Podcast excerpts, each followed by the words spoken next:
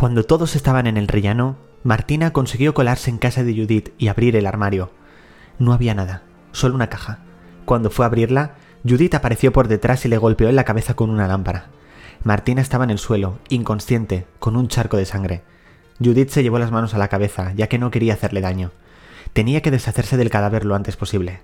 Bruno recibió los análisis de la científica, donde se determinó que la sangre que tenía Maite en el vestido y en las manos pertenecía a un hombre que había sido ingresado esa misma noche en el hospital, tras haber recibido un navajazo.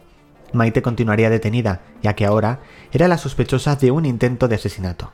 Yolanda notaba a Amador bastante raro y decidió seguirle sin darse cuenta. Enrique escuchó golpes en casa de Judith y cuando fue a entrar, alguien por la espalda le puso un saco en la cabeza y le durmió con cloroformo. Amador se dirigió a los trasteros y abrió la puerta de uno de ellos donde tenía una plantación ilegal de marihuana.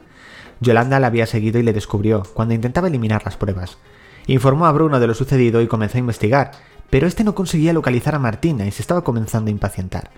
Judith consiguió meter a Martina en la bañera con hielo para que no liese. Enrique se despertó en un trastero, atado.